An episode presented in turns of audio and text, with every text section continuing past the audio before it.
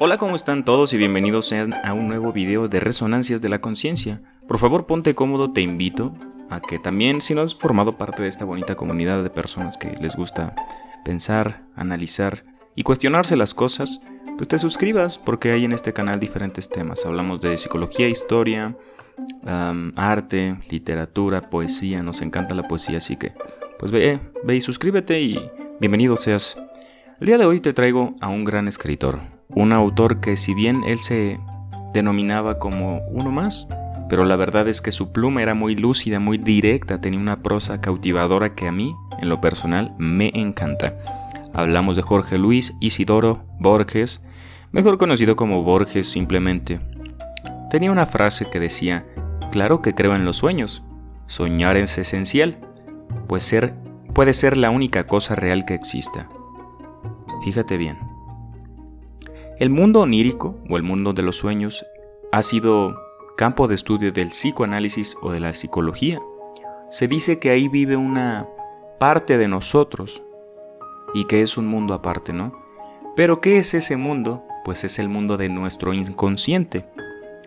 No hay tal manera de llegar a él, pero podemos darle un vistazo.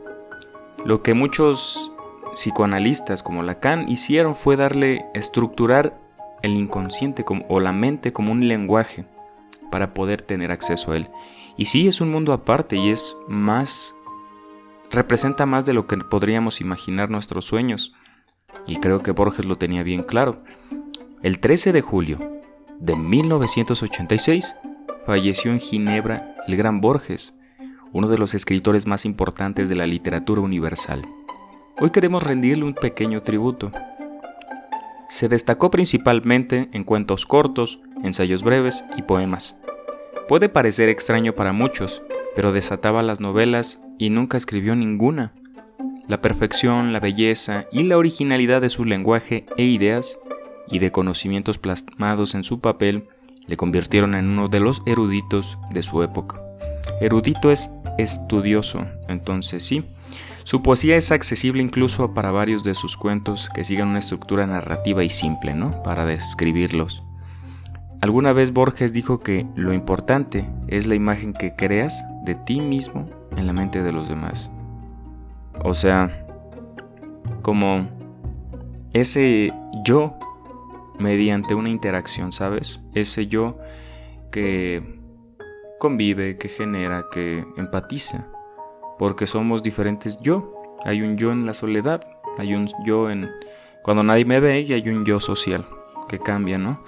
Hay un yo que cuando toma café, cuando toma vino de morcela, hay un yo cuando ve películas acompañado que solo, hay un yo que llora cuando nadie lo está viendo y hay un yo que ríe en el público, ¿sabes? Jorge Luis Borges escribió un sinfín de realidades, plasmó muchas ideas, despertando gran interés entre filósofos, filólogos, matemáticos, etc. Muy político y polémico por esas posturas, fue nominado al Premio Nobel de Literatura en repetidas ocasiones durante casi 30 años, pero nunca llegó a ser premiado, ¿no? Las, cosas de la vida. Pero bueno, no tenemos duda, no queda duda de su gran intelecto y su gran mm, lucidez en este oficio de manejar emociones y palabras, de escribirlas. Vamos a reflexionar algo sobre él. La belleza es ese misterio hermoso que no descifra ni la psicología ni la retórica. La psicología es el estudio de la mente y la retórica es el arte de hablar, ¿no? Pero ¿qué es la belleza? Es ese misterio que no lo pueden descifrar ellas. Hay algo bien interesante sobre esta frase que quisiera reflexionar contigo. Las artes nos ayudan a llegar al ser. El arte tiene un poder hermoso e inconmensurable para conocerse uno mismo, para establecer nuevas ideas, para romper con nuestros paradigmas y pensamientos, para abrir nuestra mente, nuestro corazón, para evolucionar nuestras almas. Y creo que ahí vive la belleza, ¿no? La belleza donde abstracta y subjetiva puede significar muchas cosas para todos, ¿no? Es aforismo, una frase aforística, una frase máxima, ¿no? Y creo que hay cosas que solo se sienten. Hay la belleza, el amor, son cosas que son, solo se siente y muchos los han denominado magia, ¿no? Pero bueno, continuemos y prosigamos a analizar otra frase de él. Dice, yo no hablo de venganza ni de perdones. El olvido es la única venganza y el único perdón. Dos cosas aquí. si, tú vas a perdonar, es un arte muy difícil porque el hombre, el ser humano, tiene un ego. Y el ego lo que hace es tomar todo personal, ¿no? Lo hizo adrede, lo hizo a propósito, lo hizo por lastimarme. Bueno, muchas veces nos equivocamos o se equivocan, pero entender que, que esa irrisoriedad en un comportamiento no es más que falta de conocimiento. Lo decía Buda, lo dice la vida. A veces no entendemos y cometemos errores, a veces el ser humano, ajado por las circunstancias, hiere su camino. Entonces, bueno, por eso mismo no sabe perdonar, entonces dice Borges muy puntualmente y muy inteligentemente, el olvido es la única venganza y el único perdón. Porque tiende a, a caer en la indiferencia, ¿no? Ese olvido, ¿no? Que es lo contrario al amor. Pero bien, si quieres que ya no te lastimes, suéltalo, porque arrastramos todas las piedras que nos hemos tropezado en el camino y es que no las perdonamos, entonces olvido y, y, no venganza, es el único perdón. Así funciona esta vida, ¿no? Pero pues, la mente le gusta revivir momentos. Número 3. He cometido el peor de los pecados que un hombre puede cometer. No he sido feliz. Wow, esta frase es de un poema, ¿no? Ante que, mis papás me perdonen también dice, es un, es un poema que sugiero vayan a leer. Pero pues, pobrecillo, no ha sido feliz, pero pues qué es ser feliz, ¿no? vaya, qué término tan ambiguo. ¿Qué es ser feliz? Porque hay cosas que nos hacen feliz que, bueno, pues, que son tan abstractas y raras que, que no puede ser un, absoluto la felicidad. A mí me puede gustar y apasionar el deporte y a otros la música. Pero busquemos la felicidad. La felicidad decía Aristóteles que es un acto. O sea, ¿qué significa esto? Aristóteles, gracias. Que son actividades. Mientras tú las haces, tu corazón se regocija. Cuando estás triste, somos más mesurados, más reflexivos, más apáticos, más callados. Y ahí es ahí cuando la mente empieza a trabajar y a torturarnos. Pero vencer eso es actuar, salir a caminar, salir en bicicleta, hacer las cosas que tú te, gustan, tocar el piano, fundirte con una sonata, Beethoven, Mozart, Schubert, Liszt, Bach, lo que tú quieras, pero es una actividad, entonces haz las cosas que te gustan. Si estás triste, esa es la medicina que necesitas. Porque, por ejemplo, muchas veces estás cansado cuando estás triste, no tienes energía de nada. ese es el, el café y el estimulante que necesitas. Sal a caminar con tus audífonos, siéntate en una banca en un parque y ve qué pasa. Si no mejoras, estoy dispuesto a comprarte unos esquites. Ojalá que mejores, ¿vale? Y número 4. Hay que tener cuidado al elegir a los enemigos, porque uno termina pareciéndose a ellos. Es muy interesante Borges porque sabía que considero que tenía esta noción del psicoanálisis de la sombra y era muy culto, muy muy letrado sumamente inteligente, eso no nos queda duda, pero hay que tener cuidado con los enemigos porque uno termina pareciéndose a ellos. Hay un término que acudió Carl Gustav Jung que lo denominó la sombra. Esta sombra vive en nosotros, en nuestro inconsciente, y lo expresamos criticando, juzgando a la gente, señalándolas, ¿no? Reprobamos lo que está en nosotros en los demás y los juzgamos y los criticamos y hablamos de ellos porque no nos gusta ver que está en nosotros también. Entonces, por eso considero también aunado a esta frase que, que dice que nos terminamos pareciendo a ellos, porque todo lo que reprobamos de otras personas es algo que no hemos lidiado con nosotros mismos, ¿sabes? Entonces, pues en base a ello todos somos iguales y hay que tener esa noción de que la empatía y la bondad son las únicas armas para pelear y el para evitar una pelea, una discusión, ¿no? El diálogo.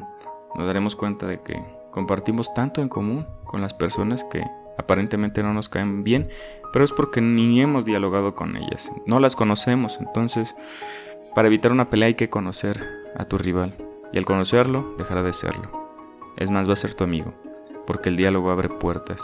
Estrechar vínculos, decía el principito. Entonces, eso es el diálogo, estrechar vínculos. Número 5. Uno está enamorado cuando se da cuenta de que otra persona es única. Aquí hay algo bien interesante porque el amor es tan raro y tan abstracto cuando es única una persona, cuando notas en ella muchas cosas, mucho... No sé, cuando hayas esa identidad, cuando en verdad conoces un corazón, cuando no es solo tu amigo, sino es una parte de ti, ¿sí me entiendes? Cuando tu bien es su bien, cuando su alegría es tu alegría, cuando su pena es tu propia pena. Entonces, creo que por eso le llaman tu otra mitad, ¿no? Porque es como la flor del principito, quieres verla crecer. Quieres que esté bien, quieres que esté feliz, por eso es única. Otra persona es única, dice Borges. Decía el principito, le dice el zorro al principito en los diálogos que tuvieron. ¿Sabes qué hace especial a tu flor? Ella es única por el tiempo que le has dedicado, porque la has cuidado. Ella es única para ti y tú eres única para ella en el mundo, ¿no? Gran frase, Borges. Es que mira, la creatividad y el arte es un compilado de experiencias, de ideas, de libros, de música. Pueden hacer una idea que nos acompañe toda nuestra vida. Nace de un libro, por ejemplo.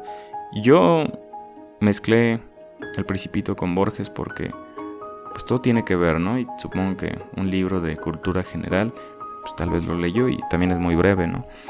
Pero así es, así funciona. Y para dedicarte a lo que amas o a tus pasiones no necesitas este nada más que intentarlo. Recordemos que uno de los más grandes libros de la historia de la humanidad no lo escribió un poeta, no lo escribió un artista. Bueno, que ya, que ya lo es, porque todos tenemos un alma de artista, solo que muchas veces no la queremos eh, tratar, encariñar, encaminar también, porque la escribió un aviador, un piloto aviador, escribió este El Principito, Antoine de Saint-Exupéry. Pero bueno, la duda es uno de los nombres de la inteligencia. Creo que sí, decía Einstein, me, me parece, que si un genio llegara a su vida y le dijera, te voy a dar la respuesta a una incógnita de la vida, elígela, ¿qué harías?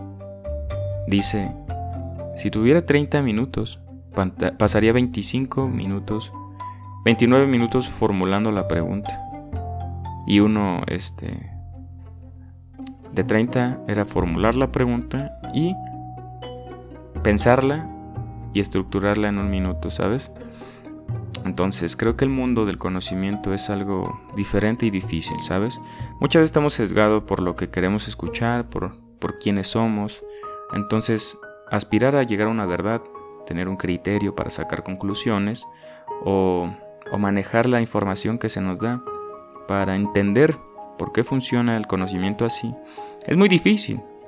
Entonces, dudar, decía Peirce en La fijación de la duda, que el hombre se considera experto en el arte de razonar, por eso no estudia lógica, ¿no? Entonces, creo que debemos someter a la duda. Decía Peirce también que para llegar al conocimiento verdadero hay que someter a, un conocimiento, a un problema, a una idea, a dudas, y eso te va a acercar a él. Sabemos que el tiempo cambia, la estructura, el contexto, entonces todo va cambiando y es muy importante cuestionarnos todo lo que oímos, todo lo que se nos dice, porque puede que ya cambien las cosas, ¿no? Y pues sí, la duda es un gran regalo. Dice, solo aquello que se ha ido es lo que nos pertenece. Qué efímera es la vida, ¿no? Pero solo se olvida quien, solo se pierde quien se olvida, ¿no? Y así es, todo lo que tuvimos es un efímero aleteo de la vida. Entonces, pues ¿qué nos pertenece, no? Lo que se ha ido, nada, todo, tus recuerdos, tu mente, quién sabe. Todo es un compilado de experiencias e ideas. Cualquier destino, por largo y complicado que sea, consta en realidad de un solo momento. El momento en que el hombre sabe para siempre quién es. Cualquier momento. Sí, pues es que es muy difícil. Se dice que justo minutos antes de morir uno descubre quién es. Es una como una bonita reflexión porque toda la vida estamos buscando encontrarnos a nosotros mismos y definir quiénes somos, pero sabes qué, todo el tiempo estamos cambiando y nos alejamos, nos alejamos. Ya cuando vas a llegar a conocerte, cambias. Y está bien, no somos nada y a la vez lo somos todos. Somos lo que leemos, lo que comemos, los, los que amamos, los que forman parte de nuestra vida. Pero bueno, yo creo que hasta aquí lo vamos a dejar para que sea menos y disfrutes de tu día. Gracias por ayudarme a acompañar a reflexionar sobre estas ideas. Creo que si podemos usarlas en nuestro día a día y ponerlas en práctica o, o no sé, espero que te sirvan de algo y que te hayan gustado. Nos vemos en el próximo episodio. Chao, amiguito. Ah, suscríbete y si quieres apoyar este canal puedes ayudarlo compartiéndolo con tus amigos o haciendo una donación, ya sabes. Te quiero. Nos vemos.